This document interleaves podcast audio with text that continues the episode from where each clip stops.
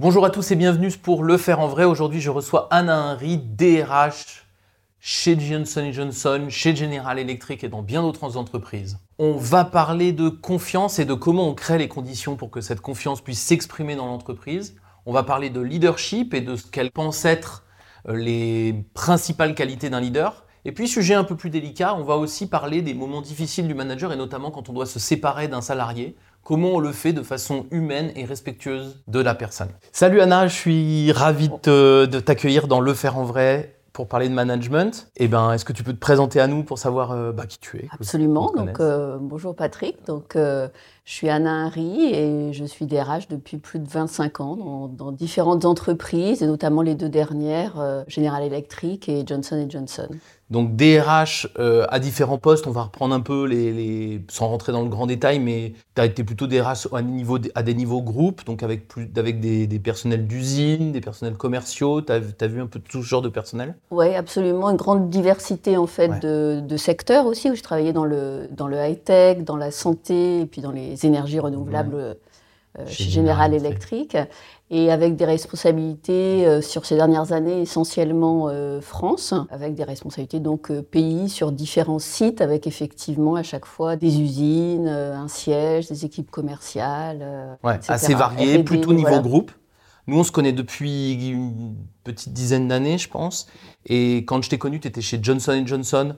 Donc, dans notre discussion, on va surtout parler de, je pense, de Johnson Johnson et General Electric. Alors juste pour les gens qui nous regardent, donc Johnson Johnson, c'est une entreprise américaine qui fabrique. Leader mondial dans le domaine de la, de la santé, donc sur euh, plusieurs, euh, plusieurs secteurs. Euh, et notamment pharmacie et euh, tout ce qui est medical device. En fait. Medical device, donc ça c'est le matériel médical, hein, des, outils ou des, machines qu'on va mettre dans les blocs opératoires par exemple. Et puis ils font aussi pour ceux qui suivent, alors ça c'est en train de changer, mais qui font aussi par exemple Petit Marseillais, hein, c'est une marque très connue en France euh, du groupe Johnson Johnson, donc c'est un groupe très très varié. Et toi chez Johnson Johnson à la fin, étais, ça va son importance aussi sur ce, ce, dont on va parler, tu étais la directrice des RH France, et donc tu avais des DRH en dessous qui s'occupaient de chacun des métiers. Des secteurs, voilà, absolument. Donc une équipe aussi de management. Tu n'étais pas juste DRH euh, pour Tout à fait. Tu avais aussi des gens à manager deux niveaux, je pense, en dessous de toi. Oui, j'ai toujours eu effectivement des, équipes assez larges et avec des managers de managers. Voilà, donc là on a un périmètre de plusieurs milliers de personnes sur trois entités euh, business units. C'est ça avec à chaque fois un DRH et des responsables RH euh, qu'on va appeler BP RH après pour, faire stylé. Donc ça, c'était chez Johnson Johnson. Tu y étais jusqu'à quand, Johnson Johnson? Euh, Jusqu'en 2017. 2017, et donc depuis, tu es passé chez General Electric. Voilà, euh, cinq ans chez General Electric. Et là, le dernier poste étant de couvrir l'ensemble des, énergies renouvelables en France, donc les différentes mmh. activités, que ce soit le business grid, hydraulique, l'éolien, en mer, sur terre les pales d'éoliennes aussi. Tu m'as souvent parlé de cette usine. Voilà, Je crois qu'elle est à Cherbourg, qui fabrique les plus grandes pales d'éoliennes du monde. Absolument, 107 mètres. Donc euh, quatre, euh, quatre, usines dans ce, dans ce périmètre, 11 sites et euh, plus de 4000 salariés. Pour ceux qui n'ont pas forcément suivi, General Electric c'était réputé pour être une des plus grandes entreprises du monde, un nombre d'employés. Je ne sais pas si c'est encore vrai, je ne pense pas. Mais c'était très grand. Et en France, il y a énormément d'employés parce qu'ils ont racheté une partie d'Alstom. Absolument. Donc pas les trains, mais... Euh, la partie Alstom Énergie. Voilà. c'est pour ça qu'on a beaucoup de sites en France, euh, notamment on a, nous on a travaillé à Villeurbanne dans un site euh, Général Electric. Donc là aussi, tu as un très grand périmètre et, plus, et des équipes assez larges à manager dans le domaine des RH, c'est ça Tout à fait, qui ont un rôle très opérationnel, qui sont directement sur les, sur les sites. moi j'ai pour mission voilà, de, coordonner ces mmh. équipes du siège et puis de de piloter aussi certaines personnes qui ont un, rôle national, mmh. notamment sur les, relations sociales, par exemple. Alors moi, ce qui va, ce qui va m'intéresser, c'est que bah, voilà, nous, on se connaît depuis un moment, on parle beaucoup de tes équipes et on parle beaucoup de ces grands périmètres euh, tous les deux. Et euh, moi, j'ai souvent été inspiré par ta façon de manager. Enfin, je trouve que il y a quelque chose de particulier dans ta manière d'animer les gens, surtout dans des périmètres aussi grands. Comment tu, ça marche le management pour toi? Qu'est-ce que tu, qu'est-ce que c'est pour toi d'encadrer des gens? Comment ça se passe? D'abord, c'est quelque chose que j'aime beaucoup, donc je pense que c'est, quelque chose qui doit passer dans les, dans les mmh. équipes, parce que je pense que vraiment j'aime, euh, j'aime les gens de manière générale. C'est pour ça que je fais ce métier de RH et euh, j'aime particulièrement les équipes que j'ai, mmh. que j'ai à animer. Donc il y a une relation généralement très forte qui se, mmh. qui se noue. Et quand tu m'as posé cette question, j'ai essayé de réfléchir quel était l'élément peut-être euh, différenciant mmh. ou fort. Et en fait, je suis arrivée à la conclusion que, que l'élément, s'il fallait retenir même un mot, c'est sans doute le mot confiance. Hmm. C'est-à-dire que euh, je pense que c'est essentiel pour moi d'instaurer une relation de confiance avec les équipes et la confiance à tous les niveaux. C'est-à-dire, mmh. moi, en tant que leader, d'avoir confiance en, mes mmh. équipes, leur permettre d'avoir confiance en eux-mêmes. Euh, parce que souvent, euh, quand on anime des équipes avec des personnes assez, assez jeunes, mmh. elles n'ont pas toujours confiance en leur, en leur capacité. Donc il faut, elles ont toutes les ressources en elles, mais c'est une façon de les, de les révéler, de leur permettre de, d'avoir confiance en elles-mêmes et puis confiance entre elles. C'est-à-dire que le collectif, l'équipe est essentiel pour moi.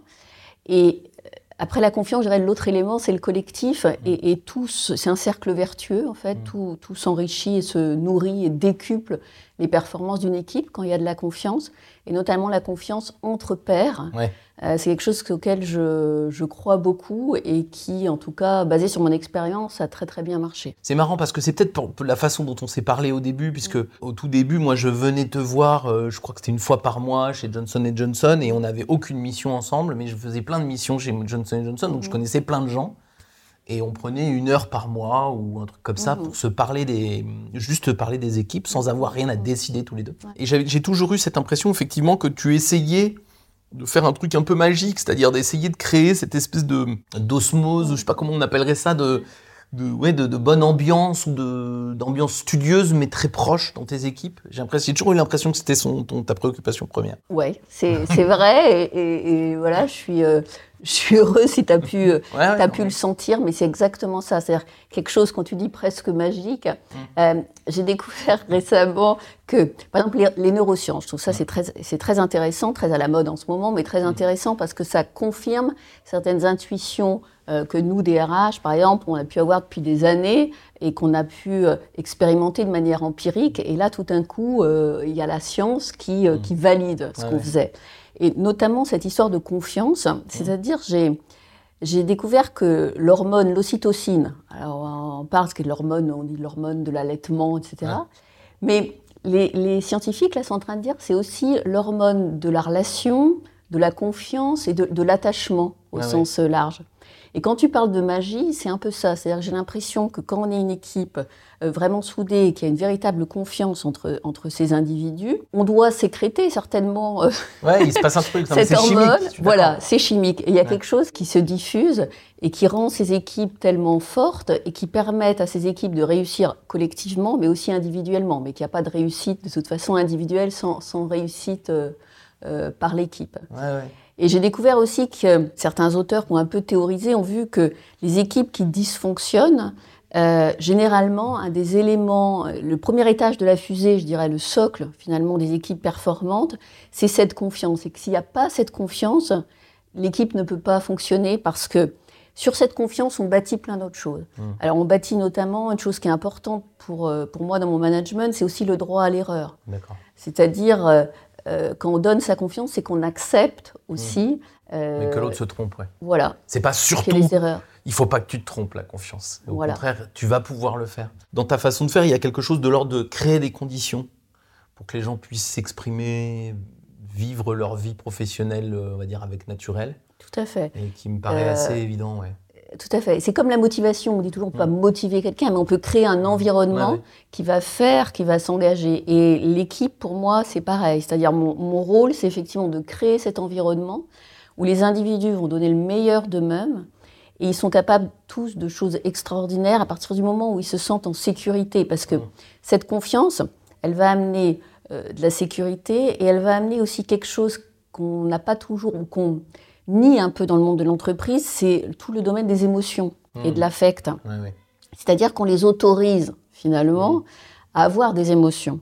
Parce que ça va être une, comme tu dis, ou une, un groupe où ils vont être en sécurité, donc ils peuvent exprimer dans ce groupe. J'ai peur, je suis en colère, tout ça. Voilà. J'ai pas envie d'y aller, mmh. ou je me sens, euh, je me sens coupable de faire ça. Je me... on peut, on peut tous dire parce qu'on est en confiance. Et toi, tu, arrives effectivement à obtenir ces expressions-là, notamment sur les, mes exemples, les, émotions les moins populaires hein, dans, le, dans le monde de l'entreprise. L'enthousiasme et la joie, on y arrive à peu près, mais la peur et la colère, c'est des, elles sont très peu populaires, ces émotions-là.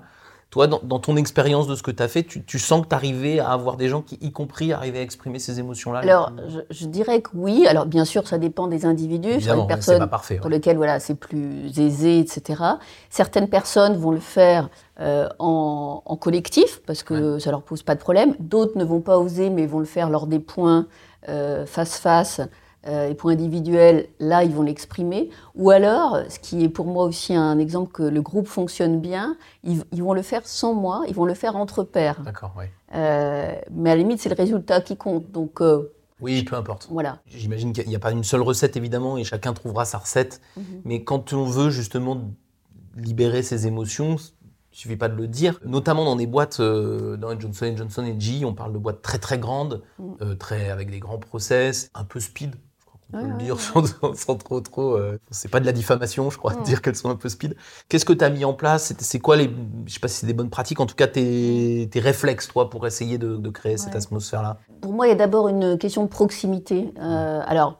Tu vas me dire, en proximité, quand on a les équipes aux, quatre coins de la France, c'est pas forcément évident, mais bon, avec euh, les moyens, Teams, etc., on y arrive. Et puis moi, j'ai toujours cherché à me déplacer sur les mm. sites pour pour créer vraiment une, voilà, une vraie relation humaine. Oui, tu as usé ton abonnement de train. Je t'ai souvent eu dans le train. c'est vrai.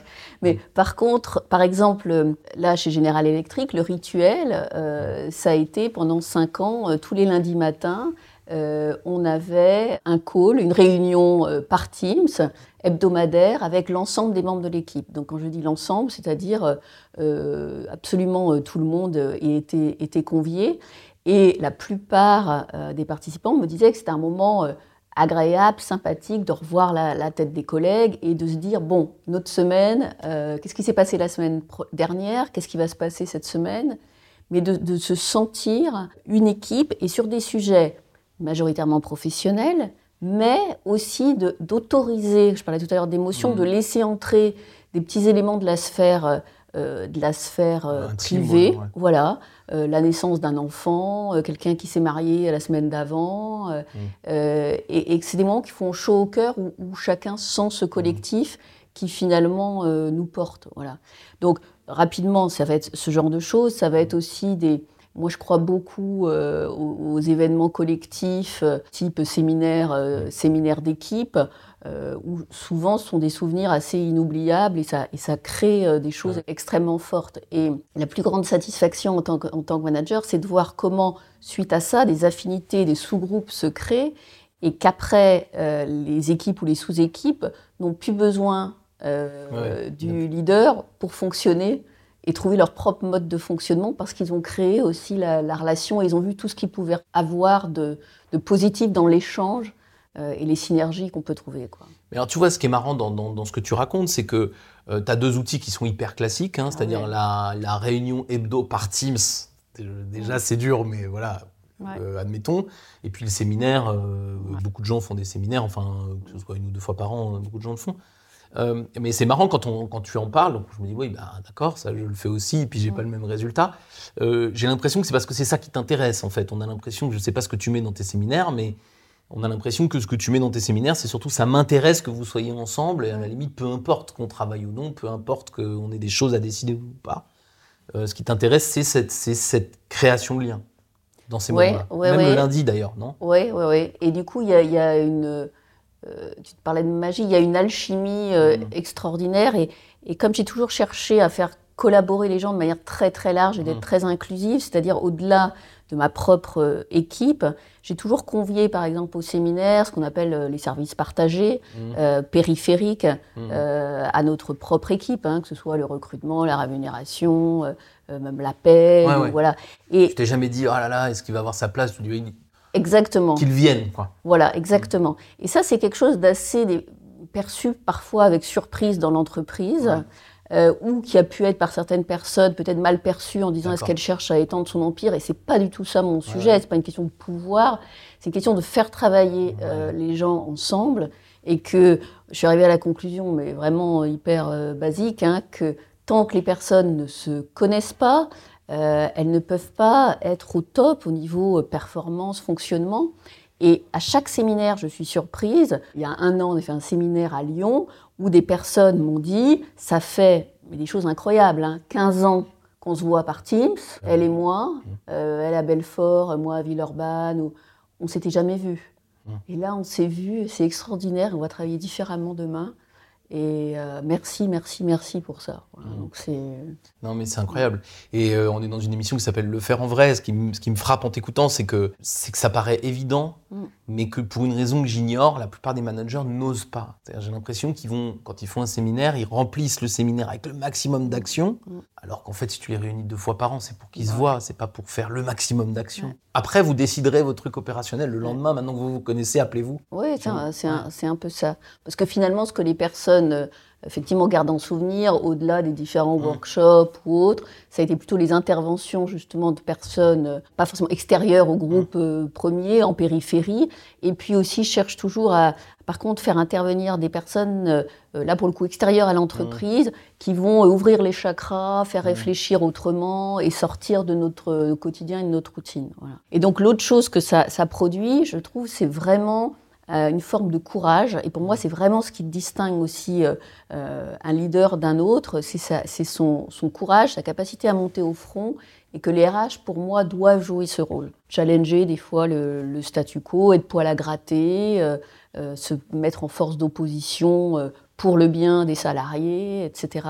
Et le fait d'avoir cette confiance et ces moments collectifs, j'ai vu que là aussi, ça décuple le, courage des équipes. Ouais. Alors ça, je peux en témoigner parce que moi, j'ai eu la chance, j'ai eu la chance d'être assez proche de certaines personnes que tu as managées. Je les ai jamais entendues me dire, elle me met la pression, euh, elle euh, veut absolument son reporting. Euh, d'ailleurs, c'est pas des mots du tout que tu as employés. J'imagine que ça t'intéresse quand même d'avoir les résultats, mais on a l'impression que c'est toujours secondaire dans ta façon d'être aux autres. Quoi. Je pensais être un manager effectivement euh, exigeante et j'ai besoin d'équipes performantes et haut niveau. Donc après, je suis capable, voilà, s'il faut, et ça m'est arrivé de prendre des décisions euh, difficiles, y compris de se séparer de personnes. Mais c'est vrai que comme j'accorde d'abord la confiance a priori et que je suis, je pense, relativement empathique et beaucoup à l'écoute. Relativement, oui. Voilà. je prends aussi en considération, euh, j'essaie de prendre en considération les mm. contraintes de l'autre et que s'il m'a pas fait le, si le reporting n'est pas arrivé, c'est qu'il y a certainement une très très bonne raison.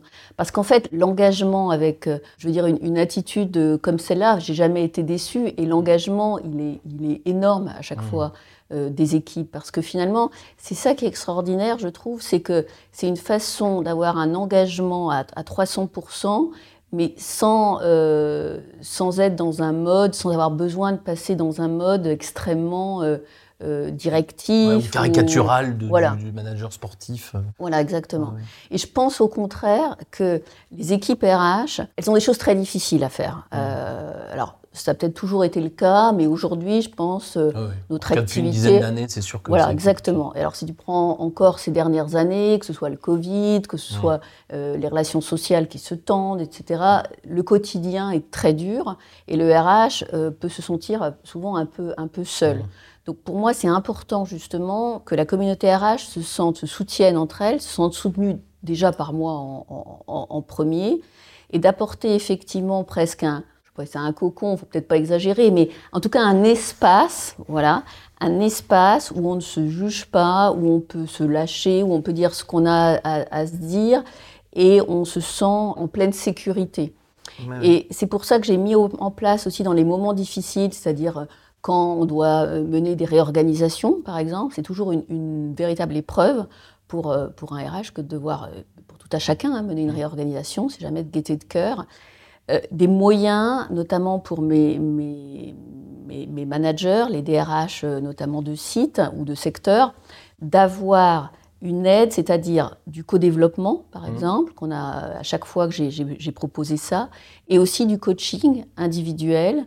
Donc fait par quelqu'un d'extérieur. Exactement, en obligeant, alors généralement, alors là pour le coup, je pouvais être assez directive, en obligeant, y compris ceux qui n'en voulaient pas, leur dire, vous faites une séance, vous arrêtez, mais allez voir. Et ça a permis à certaines personnes qui étaient réticentes au bout d'une séance, qui m'ont dit non seulement qui m'ont dit bah on va oui, je veux continuer. Et puis une fois que les séances étaient passées, est-ce que ça serait possible d'avoir une rallonge parce que ça m'aide tellement.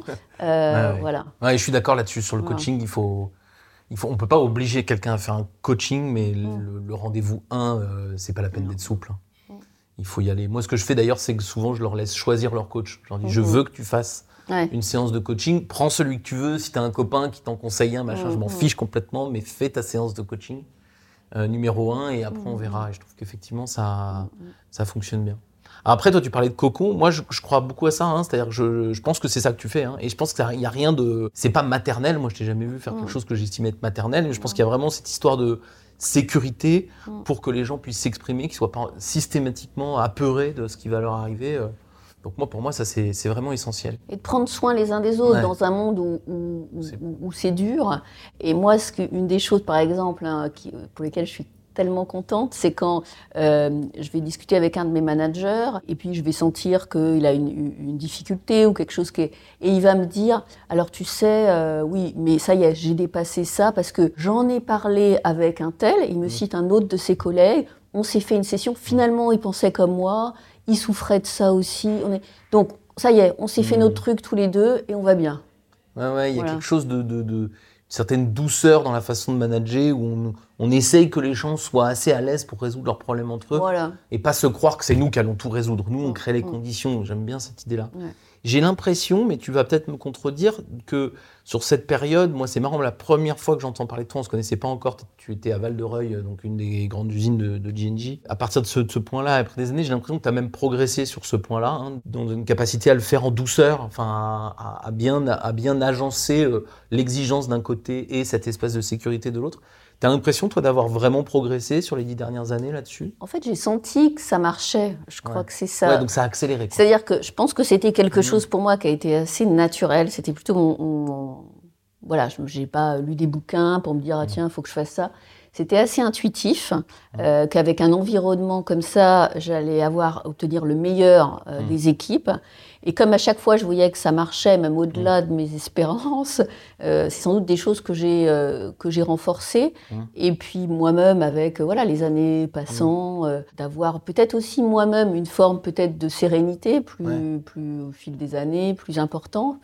Et peut-être l'assumer plus vis-à-vis de tes chefs aussi. De... Peut-être, c'est-à-dire de voir que ça pouvait, ce style pouvait être reconnu, c'est-à-dire dans mes mmh. évaluations par exemple, où on m'a dit euh, euh, voilà capacité à rester calme sur la mmh. tempête, capacité à ne pas tomber dans un registre émotionnel euh, ou d'autres mesures, et de pas rajouter de la pression à la pression. Voilà. Et je pense que nous RH effectivement, on est parfois entouré de managers un petit peu, on va dire, survoltés. Un petit peu, ouais. Voilà. Ou alors complètement survolté. Voilà. et, que justement, si nous, RH, on se met sur le même mode, c'est fini. Et que généralement, ce qui marche très bien, c'est qu'en face, moi, voilà, je, reste calme, à la limite, mm. j'aide même la personne à, avec une, une posture coach, quoi, à, à, sortir ses émotions, à vider son sac, à comprendre pourquoi il y a une telle frustration, pourquoi ça va si mal.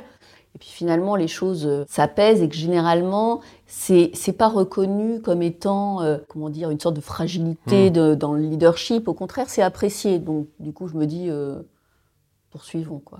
Et t'as pas senti périodiquement des agacements de certains managers, pas forcément les tiens, mais de devant cette posture euh, qui pourrait paraître euh, un peu soft. Est-ce que parfois tu as eu cette difficulté de sentir des gens qui n'étaient pas à l'aise et qui disaient euh, vas-y Anna, on s'en occupe maintenant, va vite, on machin? Bien sûr, et après il faut leur donner justement des gages que que c'est pas parce que sur le comment on va le faire va être une forme voilà douce, respectueuse, très respectueuse des personnes qu'on n'est qu'on n'est pas ferme. Et c'est quelque chose que j'utilise aussi dans les relations sociales, c'est-à-dire peut être très ferme dans une décision, disons sur telle dimension, mmh. on, a, on ne peut pas bouger, on, voilà, mais de le faire passer effectivement avec une certaine, euh, je sais pas une douceur ou calme, et il n'y a pas besoin d'être forcément. Moi, je trouve euh, ça de la douceur, mais après, on, met le mot qu'on veut. Ouais. Et ça, tu as eu des petites tensions, mais tu as toujours réussi à convaincre les gens que. Oui, tout à fait. Que ta posture c'était celle-là et que c'était bien.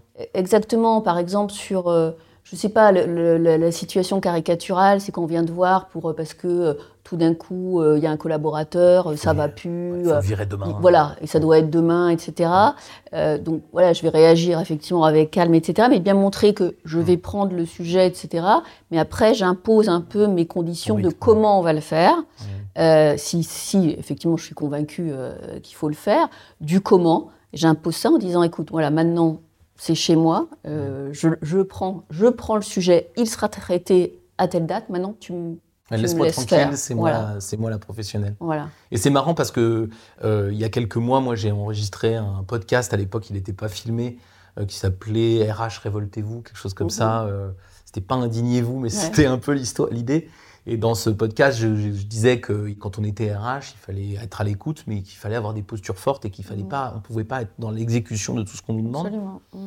Et suite à ce podcast, tu m'avais demandé de, de, faire une intervention dans mmh. ton équipe justement pour avoir cet échange autour de la, posture du RH. Et ça, j'ai l'impression, voilà, c'est quelque chose que tu transmets aussi fort, ce côté, euh, on doit être déterminé sur ce qu'on doit défendre, les idées qu'on doit défendre. Tout à fait. Et les entreprises euh, américaines où je suis passée, une des choses qu'on explique aux, équipes RH, c'est qu'elles sont bien entendu partenaires. Euh, partenaires du business, mmh. mais elles sont aussi ce qu'on dit employee advocate, mmh. d'accord? C'est-à-dire, nous, fonction RH, qui devons être garantes d'un certain nombre de choses pour défendre, entre guillemets, euh, nos, collaborateurs, et que si nous, on ne le fait pas, aucune autre fonction de mmh. l'entreprise ne, ne, le fera. Donc de toujours avoir ça euh, en tête, effectivement, pour le coup, je peux être, je sais, très ferme. très ferme, et sur des, il y a un certain nombre de choses qui ne sont pas négociables pour, la, pour la fonction RH, sur un certain nombre de sujets qui sont d'ordre voilà, éthique ou d'une fonction responsable je discutais il y a quelques semaines, euh, euh, là aussi avec Hélène, là, une DRH devant les, caméras, qui me disait euh, un peu la même chose. Elle me disait il y, y, a un grand risque dans les fonctions RH quand elles sont juste que du côté du patron. Et qu'elles essayent tout le temps de faire passer les idées du patron, d'éviter des problèmes au patron, d'éviter des, des, risques. Et, ce que j'entends dans ce que tu dis, ça va un peu dans le même sens. C'est oui, oui, il faut éviter des risques au patron, mais on est aussi là pour servir euh, les employés et pas uniquement pour protéger le patron de risques sociaux, de risques juridiques, etc. Ouais, tout à fait. Vraiment les deux. Quoi. La technique est quand même pas l'unique euh, jambe sur laquelle vous devez marcher. Quoi. Non, absolument pas.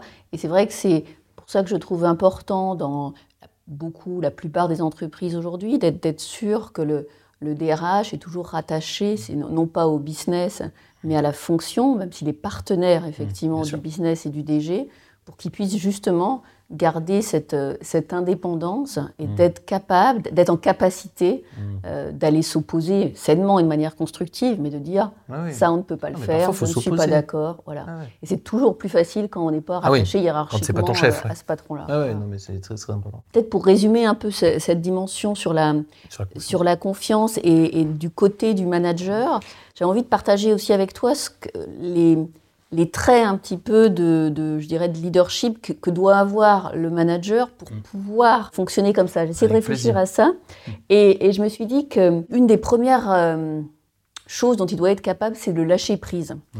Et finalement, on rencontre beaucoup, beaucoup de, managers, il y a dû en voir, qui n'arrivent pas. Quand je dis lâcher prise, c'est-à-dire quand tu accordes ta confiance aux équipes, c'est pouvoir dire, je te vois lundi prochain je verrai les avancées que tu as fait, euh, normalement tu dois être là, là, là. Et puis pendant une semaine, bah, quand j'ai lâché prise, si on ne le rappelle pas tous les soirs, t'en es où, t'en es où, t'en es où, on lui a dit lundi, on attend. Et il faut que qu'il sache que s'il a des difficultés pendant cette période, il reviendra vers vous. Mais il faut, faut, faut accepter de ne pas être en contrôle de tout, il faut accepter de ne pas euh, micromanager. Et ça, c'est un travail sur soi, qui n'est pas toujours. oui, parce que rassure-moi, c'est difficile. Ah moi, je sais que j'ai du mal. Ah moi, je suis convaincu comme toi de ça. Et je sais que quand j'ai envie, euh, j'ai envie de vérifier, j'ai bah envie de contrôler pendant ma semaine, je me force, mais je me mange un peu les doigts. Bah, ça t'arrive aussi. Mais bien sûr. Plus d'une fois, on lui envoyer un texto, de lui dire alors. Euh, et puis on se dit non, ou à la limite un truc très neutre, bon, j'espère que tu avances bien, point. Et, mais bien sûr qu'on a envie. Mm. Donc euh, ça, c'est une des choses sur lesquelles euh, voilà, je, lutte. Après, une des choses, je pense, qui est essentielle, tout à l'heure j'ai parlé d'émotions, c'est-à-dire en tant que leader, mm. on doit, si on accepte et on accueille les émotions des autres, il faut accepter ses propres émotions, il faut être capable d'autoriser euh, tout le monde à être sur un registre, un moment émotionnel, mais des choses qui vont rester au sein de l'équipe. L'idée, c'est pas de sortir à l'extérieur. Mais là, c'est autorisé et donc Pareil, j'ai croisé un certain nombre de managers, j'ai réalisé qu'ils avaient peur des émotions mmh. des autres et qui du coup se débrouillaient pour qu'il n'y en ait jamais. Mmh. Et du coup, ça ne peut, pas, ça peut ah pas fonctionner. Et il faut, comme tu dis, mettre les siennes aussi, parce qu'on ne peut pas juste dire vos bah, émotions, pas les miennes. Quoi. Bah voilà. voilà. Quand même être un peu dans la même, Exactement. barque. Quoi. Exactement. Et une des choses du coup que moi j'ai faites, je ne sais pas si c'est bien ou mal, mais en tout cas c'est sans doute pas très pas perçu peut-être toujours comme très corporate, mais de pas hésiter à faire part aussi au groupe qu'on est humain et qu'on a pu avoir sur tel ou tel sujet mmh. des états d'âme ou des difficultés et de leur dire je suis juste comme vous. ou quand j'ai commencé dans ma carrière, mmh. moi aussi je me suis posé ces questions et je pense que ça libère aussi, aussi tout le monde. Après, un autre élément, je pense qu'il faut être lucide aussi quand mmh. ça marche pas. Tout ça ne veut pas dire qu'on doit euh, niveler le, niveau d'exigence. Mmh. Donc, euh, rester lucide que euh, ça ne marche pas avec tout le monde, qu'on peut avoir mmh. des, échecs, qu'il peut y avoir des, des, des, personnes dans l'équipe pour lesquelles ça ne marche pas. Voilà. Et puis après, la chose, je pense, finalement, la plus. Peut-être une des choses aussi les plus difficiles, c'est d'accepter euh, parce que quand euh, ces équipes, avec cette confiance, euh, tu disais, les, les, les, personnes, les collaborateurs ben, grandissent, ils évoluent, prennent de plus en plus de responsabilités, il y a un moment, le leader, en tant que leader, ben, le groupe a quasiment plus besoin de lui. et, et c'est la plus grande récompense, finalement. Mmh. Mais ça, il faut l'accepter aussi. Et je fais souvent le parallèle à ce moment-là avec les enfants on, les élève pour qu'à un moment ils quittent le nid. Et c'est cruel ce moment-là, c'est difficile. je l'ai vécu aussi en tant que maman, en disant mince. Pas encore, mais je suis pas pressée. Voilà. et en fait, c'est la plus belle des récompenses de voir euh, d'anciens collaborateurs qui ont des, très beaux postes, qui sont des RH ailleurs, des postes à responsabilité et qui se sont envolés. J'évoquais Xavier, que, que, que je connais très très bien. Et c'est vraiment l'archétype pour moi de ça, de quelqu'un qui. Euh, moi, je m'en rappelle très bien, quand, tu, travaillais avec lui, euh, techniquement, je suis pas sûr que tu lui servais mhm. beaucoup et souvent. Mais moi, il me disait, euh, ben, moi, elle est là quand rarement, mais mhm. quand j'ai besoin d'elle, elle est tout le temps là. Et quand j'ai besoin d'elle, c'est que je suis vraiment en galère et que j'ai besoin d'être mhm. soutenu vraiment. Et j'avais l'impression, ce côté, elle n'est pas utile, mais elle est indispensable, tu vois. Mais c'est difficile, et je pense que c'est aussi un ego bien placé. Alors, pour certains d'entre nous, moi, je moi, je sais que mon, ego est sûrement un peu moins bien placé que le tien. J'ai un peu plus de mal à, laisser ça, mais je pense que c'est une bonne leçon de, de, justement pas se sentir indispensable en étant là et en étant tout le temps présent dans la discussion. Parfois, juste dire, tu sais que tu peux compter sur moi, mais, mais je viens pas t'embêter. Tout à fait. C'est beaucoup un rôle dans les, dans les coulisses. C'est-à-dire qu'il faut accepter aussi d'être avec l'équipe, d'être en coulisses. C'est-à-dire que c'est l'équipe qui doit, sur plein de sujets, jouer le premier rôle sur leur site, etc. Il faut surtout quelque part qu'on voit le moins possible, par exemple, parce que c'est eux qui doivent jouer le premier rôle. Mais que je suis là pour les aider, pour les alimenter, pour challenger, idéalement euh, un petit peu dans l'ombre, et euh, ça me va bien. Ouais, ouais. Quand on avait fait la mission à, à Villeurbanne, c'est pas avec toi qu'on l'a faite personnellement, mais le, DRH en question était jeune et débordé, et il avait juste besoin. Pense, tous les, toutes les semaines, d'être conforté et réconforté dans ce qu'on était en train de faire. Mhm. Mais après, c'est lui qui, faisait, euh, qui réalisait tout. Et je pense qu'à la fin, lui, il est reconnaissant du travail que tu as fait pour, euh, pour l'aider.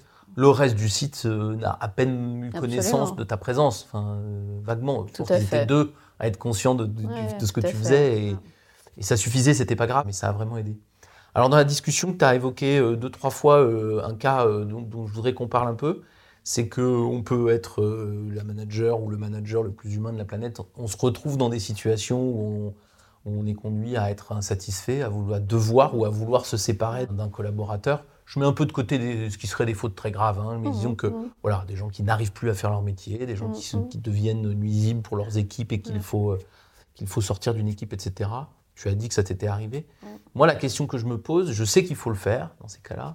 Euh, quels sont tes réflexes euh, quelles sont tes, règles internes pour faire ça bien, comme on dit, c'est-à-dire pour bien euh, s'occuper des gens euh, qui, partent, des gens qui restent? Comment, comment tu vois ce, cet événement un peu particulier de la vie du manager et pas le plus agréable? Dans les cas que j'ai eu à, à, gérer, alors d'abord, effectivement, c'est, dans la vie du manager, ce sont clairement les moments les plus les moins Les plus difficiles, voilà. C'est difficile parce que euh, c'est un c'est quelque part vécu quand même comme une forme d'échec, mmh. euh, ou comme un peu un divorce, quoi, quelque chose qui n'a pas, qui a pas marché, une collaboration qui n'a pas marché. Donc oui, en, en tant que manager, c'est euh, il y a beaucoup de beaucoup de réflexions avant d'arriver à la conclusion que voilà, on peut pas faire autrement mmh. qu'une qu'une séparation dans ces moments-là, j'ai toujours essayé de très vite de, montrer à la personne. Alors il y a toute une phase, hein, bien sûr, où, de, colère, etc. Tout ça, c'est tout à fait euh, normal. Donc c'est pouvoir accepter effectivement euh, ces mmh. émotions-là qui peuvent être violentes et mmh. de se préparer pour euh, pour ça. C'est pas la personne qui est remise en question.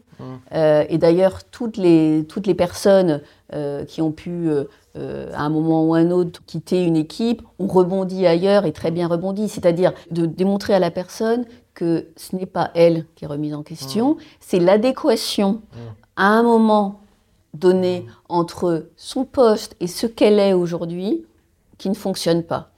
Et très vite, la personne, elle va, alors pas forcément tout de suite, elle n'est pas forcément d'accord immédiatement, mais après, elle s'en rend compte. Généralement pas d'accord immédiatement. voilà, ce qui est juste normal. En fait, s'il n'y a pas euh, cette adéquation et que souvent ça rejaillit sur la relation avec le, avec le, client en interne, c'est-à-dire un des, un des patrons business qui est insatisfait, qui rend du coup la vie de ce RH assez misérable, euh, parce que quand vous voyez que vous ne donnez pas satisfaction au patron avec lequel vous travaillez, c'est très désagréable.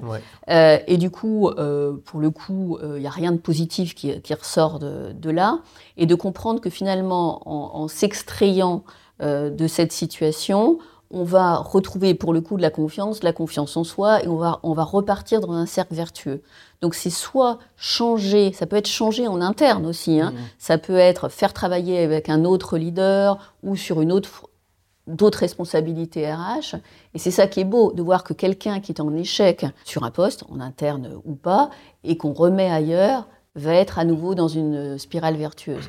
Et je me dis, le fait que généralement les choses se soient plutôt bien, au final, été gérées, je crois, euh, avec une, forme euh, d'empathie, et quand la personne est en mesure de, raisonner et de comprendre, le lui expliquer ça, euh, et même des personnes dont je me suis séparée et qui sont devenues euh, euh, quasiment des amis après, donc sans rancune, même si à un moment donné, ça ne fonctionnait pas en fait. Alors, alors je résume vite fait pour être sûr de rien rater. Donc d'abord, tu ne décides pas dans la précipitation. deuxièmement, il va y avoir des émotions mm. y compris désagréables à, accueillir et mm. qu'il faut se préparer à les accueillir et mm, il faut accepter qu'elles existent. Et ensuite, effectivement, on va se concentrer sur la relation et l'adéquation entre euh, euh, la personne et son poste, la personne, son entreprise, etc. Pour pas remettre en cause l'individu, mais vraiment euh, cette adéquation. Quoi. Et, et là, on, a un peu de temps. J'imagine que du coup, c'est des choses que tu fais sur des durées relativement longues. Je sais pas ce que ça veut dire, mais en tout cas, c'est pas immédiat. Quoi. Voilà. Tu, tu, laisses un peu de, t'étires un peu le temps. Voilà. Et puis après, il y aura toutes les situations, mais effectivement, de faire en sorte, si on arrive jusqu'à un départ, mmh. que ça se fasse effectivement dans les meilleurs euh, les meilleures conditions possibles. Et si on se rend compte que la personne, elle avait un manque technique, que c'est pour ça que, bah voilà, pas hésiter à lui dire, bah voilà, on va te payer aussi une formation pour que tu rebondisses là-dessus. Ou euh, voilà. Donc euh, l'argent ne, résout pas tout, mais effectivement, ça peut aider, permettre à la personne d'être sereine dans sa recherche d'un autre emploi. En tant que manager, il faut avoir ce courage d'affronter cette situation difficile. Et on voit beaucoup de managers, et on est parfois très surpris, qui fuient Hmm. C'est-à-dire que. Euh, le moment est désagréable quand même. Donc, euh, voilà. C'est ça qui fait. Et, moi, je me rappelle, j'ai une, petite anecdote. Euh, je me souviens, j'étais mon premier job de, DRH, entretien individuel de licenciement. Je me rappelle, c'était un, délégué qui avait. c'est un problème disciplinaire, hein, donc, hmm. qui, avait triché sur ses notes de frais, donc quelque chose d'assez évident et disciplinaire, grave, mais qui était, je mets des guillemets, facile à gérer, parce qu'il y a quelque chose de très objectif. c'est pas juste de l'insuffisance professionnelle. Voilà, c'est toujours plus compliqué. Et là, euh, le, directeur euh, qui, qui euh, devait faire l'entretien avec moi, qui était quelqu'un de très pour le coup, un peu, euh, euh, comment dire, très mal, voilà, hein, très arrogant, euh, qui, qui, traitait très mal cette personne en disant, voilà, elle est moins que rien, parce que, eh bien, le jour, le jour de l'entretien, elle était incapable, elle n'arrivait pas à faire l'entretien, parce qu'elle était bloquée aux toilettes et elle n'arrivait pas, voilà, elle n'arrivait plus à revenir. Donc, c'est ça qui est très intéressant, c'est-à-dire des managers qui, qui, sont comme ça, ou un peu grande gueule, etc. Et puis, en fait, quand ils sont confrontés à leurs collaborateurs, ils n'arrivent même pas à leur, à leur dire les choses, et donc le collaborateur ne peut pas bien le vivre. Voilà. Parce que souvent, il y a ce manque de courage et ce manque d'explication, euh, et juste de continuer à avoir une relation respectueuse avec la personne, et non pas tout d'un coup euh, traiter la personne comme une pestiférée, un, pestiféré, arrêter euh, de prendre ses appels, l'ignorer en fait. Et ça, c'est très très violent. Ouais, je suis d'accord. Ça, c'est très compliqué. Et, oui, évidemment, il faut avoir le courage de faire ça. Moi, je trouve que j'ai une difficulté, moi, euh, dans ces cas-là, heureusement rares, mais qui m'arrive aussi, c'est, euh, euh, je ne sais pas si tu as eu ça toi, c'est en fait, quand moi j'arrive à ça, j'essaye généralement de faire ce que j'appelle des actes préparatoires, c'est-à-dire de passer mhm. des messages qui sont pas on va se séparer de toi, mais bon, qui disent ben ça commence à être compliqué, il faudrait que ça change. Et puis on va grader, un, grader ces messages jusqu'au moment où on va prendre la décision. Je ne fais pas ces messages, euh, j'essaie d'être euh, on va dire, euh, en adéquation avec ce que je pense, c'est-à-dire je fais des messages attention quand je pense que c'est attention, et puis je dis que c'est fini quand je pense que c'est fini. Et ce dont je m'aperçois, qui me perturbe toujours beaucoup, c'est qu'au moment où je dis c'est fini, j'ai presque toujours des retours de ah mais il fallait me prévenir, ah mais euh, je j'ai pas du tout senti venir. Et moi j'ai l'impression qu'on a toujours fait 15 messages avant. Il y a quelque chose qui se passe quand on, quand on se sépare de quelqu'un qui est que le moment où on acte, on, acte ça est tellement émotionnellement supérieur à tout ce que tu as fait avant. Parfois je me dis mais quoi ça sert de, ce que j'ai fait avant? Ça ne prépare rien. Toi tu as, aussi cette sensation-là? bah, Il y, a, y, a, y, a, chez certains individus, un, tu dis un choc et puis un, déni qui est juste incroyable parce que toi, en tant que manager, si tu sais bien que tu mm. as pourtant, euh, euh, comme tu dis, posé des jalons mm. et, qu'en face, ça n'a pas été entendu, en fait, ce que je recommande toujours, c'est de faire aussi les choses par écrit, parce que mm. c'est vrai que quand à l'oral tu expliques un certain nombre de choses, ça peut ne pas être entendu, et, qu'à un moment d'acter, alors c'est pour ça qu'on a les entretiens annuels, etc., d'acter que le niveau de performance il n'est pas encore aux attentes. Il y a un moment, la personne ne, ne peut pas être dans le, dans le déni. Après, je veux pas donner l'impression que ça se termine toujours mal, parce non, que bien sûr. Juste, je veux, je veux aussi insister là-dessus, c'est que j'ai en tête de très belles histoires, justement. aussi, Voilà, euh, de personnes où j'étais quand même très inquiète et où je pensais que ça allait être mal parti, et qui finalement, euh, euh, en, suite à une sorte de plan d'accompagnement qui a pu se, se faire, qui ont redressé la barre et qui aujourd'hui Aujourd'hui, tout, tout, va très bien. Donc, euh, c'est encourageant. Oui, oui, ça, je suis tout à fait d'accord. Ça existe à fond. Et euh, moi, je me rappelle, bah, d'ailleurs, c'était chez GNJ, mais tu n'étais pas impliqué dans cette affaire où j'avais fait un rendez-vous euh, avec un patron, un DRH, enfin, une DRH et un manager qui était en grande difficulté, dont c'était la dernière chance, soi-disant, etc. c'était il y a presque dix ans. Aujourd'hui, il a un poste chez GNJ, il est très reconnu et, et tout se passe bien. Et et euh, l'histoire, elle est, elle, est, elle, est, elle est, magnifique. Donc je suis tout à fait d'accord. Et quand je parlais d'actes préparatoires, ils sont préparatoires à éventuellement se séparer, mais où ils peuvent être préparatoires à trouver une autre façon de travailler ensemble, un autre poste, ou, euh, ou juste retrouver une relation. La probabilité, elle est jamais de 1 tant qu'on n'a pas décidé. Quoi. Mais après, c'est vrai que tu vois aussi euh, très souvent des managers qui te disent « je l'ai prévenu, ça fait deux ans que ça va pas, etc. Et là, le grand classique, tu regardes les entretiens d'évaluation, il a toujours été évalué, tout va très bien. Parce qu'en fait, le manager, il n'a jamais réussi mmh. à, le lui dire finalement. Et à un moment, il est au pied du mur parce qu'il ne peut plus. Mais effectivement, il n'a pas, il pas fait tous ces, posé ses actes préparatoires. Moi, je ne pense pas que ce soit ça mon erreur. Par contre, je ne fais sûrement mmh. pas assez d'écrit. Mmh. Euh, j'ai peur de l'écrit. En fait, moi, j'ai probablement peur que l'écrit soit trop euh, euh, formel. et de d'instaurer une relation formelle qui n'est pas du tout l'ambiance du cabinet. du cabinet et, et je pense que c'est un peu une erreur, c'est-à-dire qu'il y a des moments où je pourrais le faire un écrit qui n'est pas très formel, mais qui mm. permet aux gens de comprendre, d'accepter c'est autre chose, mais au moins de comprendre ce que je lui ai mm. dit dans son intégralité, de pouvoir y revenir, etc probablement je ne fais pas assez mhm. d'écrits, moi, ça c'est sûr. Je pense qu'on a fait le tour de ce qu'on voulait se dire euh, aujourd'hui. Anna, je te remercie beaucoup pour le temps passé ensemble. Merci Patrick. J'ai même regardé mon truc 56 minutes, tu vois. Et retrouvez-nous sur euh, les réseaux sociaux. Je pense que tu dois être sur euh, LinkedIn, hein, donc Anna Henry, et puis commentez, réagissez à, nos, à notre discussion si vous êtes d'accord, et surtout si vous n'êtes pas d'accord. On essaiera de, de répondre à vos, à vos idées. À bientôt.